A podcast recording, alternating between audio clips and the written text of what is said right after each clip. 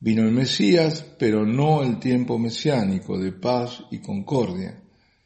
La gloria del Señor no se ha manifestado a todos.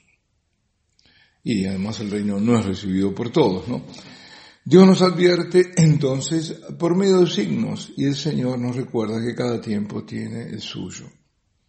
El signo del nuevo tiempo, inaugurado con la venida de Cristo, es el del Emanuel, o sea, la presencia de Dios entre nosotros. Presencia que se manifestó en Cristo, el Verbo encarnado, y que se prolonga de manera oculta y silenciosa en la Eucaristía. Es la presencia del Verbo que todo lo ha dicho, con su vida, su pasión, su muerte, su resurrección. Y ahora calla, calla en la Eucaristía. Y cuando habla lo hace en el silencio del corazón de cada uno.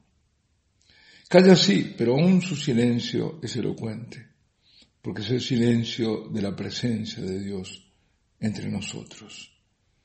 Nuestra fe, la fe de la Iglesia, es creer que tras los velos eucarísticos está Dios Todopoderoso. Y es voluntad de Dios que solo por la fe se lo descubra y que se reciban las gracias y se manifieste el poder de su amor en la medida de nuestra fe. Si nosotros creemos y actuamos de acuerdo a esta fe en su presencia, la presencia de Jesucristo, verdadero Dios y verdadero hombre en la Eucaristía, Él, como Dios, vuelca en nosotros el poder de su misericordia y experimentamos la cercanía de su amistad, de la amistad de Jesús. Aún estamos en el tiempo de la misericordia de Dios. Aún este es el tiempo de gracia porque aún se tiene acceso a la Eucaristía, aunque cada vez menos y cada vez con mayores restricciones, no de índole higiénica, sino las restricciones para venerar al Santísimo Sacramento. Esas son restricciones que, que se usan las otras como excusa. Es decir, estamos impedidos de venerar al Santísimo con el honor, con el respeto, con los signos de oración que le son debidos. Ya la Eucaristía fue quitada y a ojos vista los tiempos están empeorando. Ahora mismo, a partir de ayer, el 23, la Confederación Episcopal Portuguesa suspendió todas las celebraciones públicas de la Eucaristía y toda actividad catequética y otras. ¿Mm? Si alguien va a, a Fátima, bueno, no va a poder ir a ninguna misa. Las medidas tienen su propia elocuencia, pero no se nos debe escapar que esto Dios lo está permitiendo para probar nuestra fe, que incluye nuestra fidelidad a Él y para purificar la iglesia. Ante tanto atropello contra la Eucaristía, se puede esto interpretar por un basta del Señor. No me habéis querido, me habéis tratado como un objeto cualquiera, sin reverencia, habéis impedido gestos de adoración, habéis promovido sacrilegios. Y el trato banal a mi presencia en la Eucaristía, pues no me tendréis.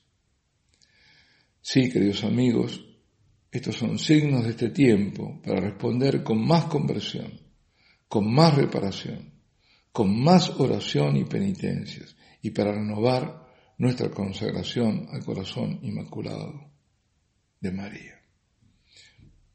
María, Madre del Señor y Madre mía, soy todo tuyo para ser todo de mi Señor. Veo, veo también con tristeza que las restricciones hieren a, ver, a varias capillas donde se adoraba hasta hace poco día y noche sin cesar.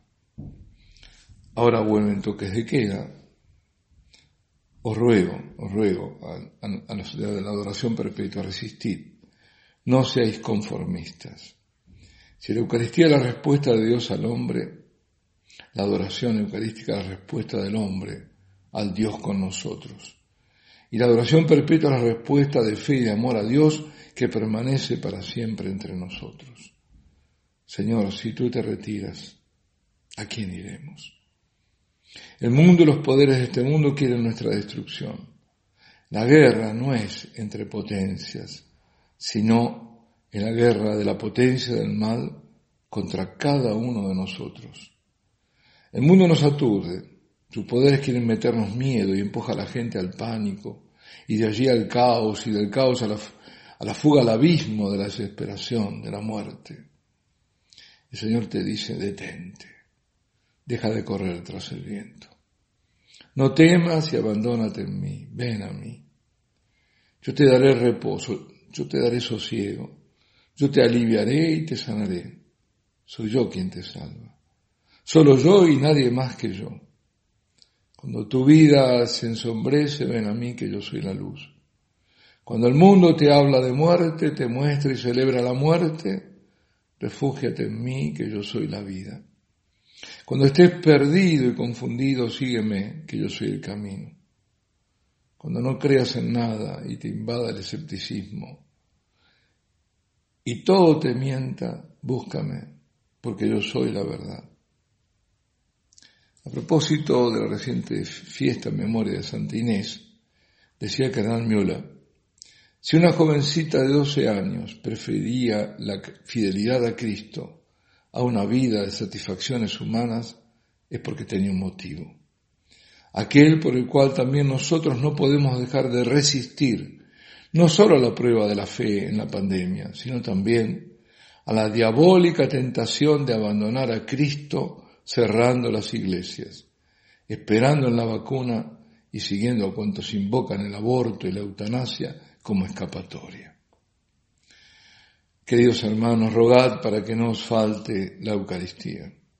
En momentos apremiantes, no hay tiempo para perder. Los que podáis, ir a encontrarlo en el Santísimo Sacramento y adoradlo. No dejéis que os quiten al Señor. Y la bendición de Dios Todopoderoso, Padre, Hijo y Espíritu Santo, descienda sobre vosotros y permanezca para siempre.